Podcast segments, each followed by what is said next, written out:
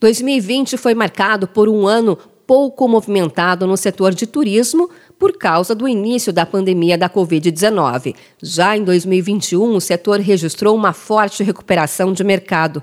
Os números foram apresentados pela Brastoa, a Associação Brasileira das Operadoras de Turismo. Em 2019, as operadoras registraram um faturamento de mais de 15 bilhões de reais. No ano seguinte, o lucro foi apenas de 4 bilhões de reais. O presidente da Brastoa, Roberto Raro Nedélcio, explicou que o cancelamento de voos e a medida de restrição adotada para conter a Covid criaram uma série de problemas para as operadoras no primeiro ano de pandemia. Tivemos muitas pessoas que estavam com o sonho realizado de viajar, já tinham comprado as viagens, tiveram que adiar essa viagem.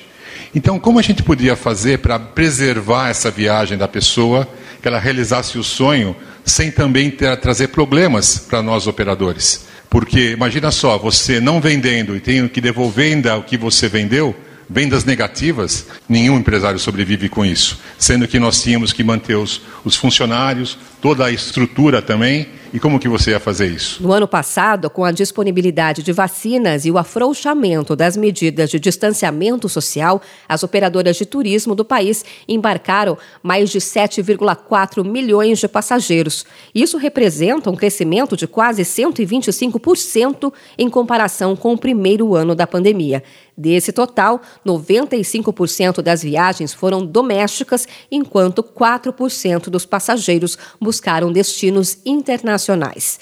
Em 2021, as operadoras de turismo associadas da Brastoa alcançaram um faturamento de 7,1 bilhões de reais, uma recuperação de 77% em relação a 2020. É importante ressaltar que esse índice ainda não alcançou os patamares registrados antes da pandemia da Covid-19. Na alta de 2020 para 2021, o setor aéreo foi quem liderou a puxada do crescimento do turismo. O transporte aéreo teve um faturamento de 37 bilhões de reais, um aumento de 28%. Em seguida, aparece o grupo de alojamento e alimentação, que registrou crescimento de 13%, faturando 45 bilhões de reais.